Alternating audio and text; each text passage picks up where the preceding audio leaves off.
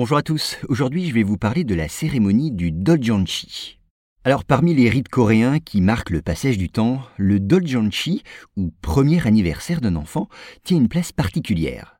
Il suit, vous allez le voir, un cérémonial précis qui a toutefois évolué avec le temps.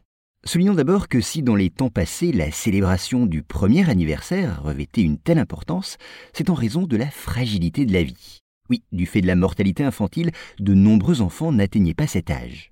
Aussi, naturellement, voulait-on marquer l'événement par une fête spécifique. Dans ce cadre, les femmes commençaient d'abord par prier les dieux censés veiller sur l'enfant. Elles dressaient dans cette intention une table de prière où prenaient place des aliments rituels comme du riz blanc cuit à la vapeur et une soupe d'algues.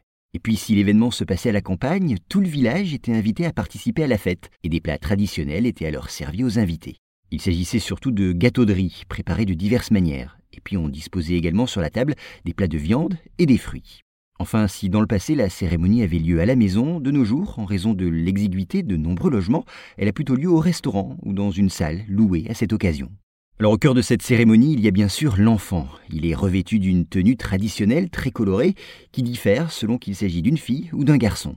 Il est ensuite installé sur une table et garni de nourriture où l'on a aussi disposé certains objets. Alors avant, on plaçait sur cette table des pinceaux, un arc, des livres ou encore un écheveau de laine et l'objet que l'enfant saisissait était censé prédire son avenir. Ainsi, si le bébé s'emparait de l'arc, il y avait tout à parier qu'il deviendrait un militaire. Mais s'il préférait le livre, ce serait un érudit. Toutefois, avec le temps et l'évolution de la société, les objets ont changé.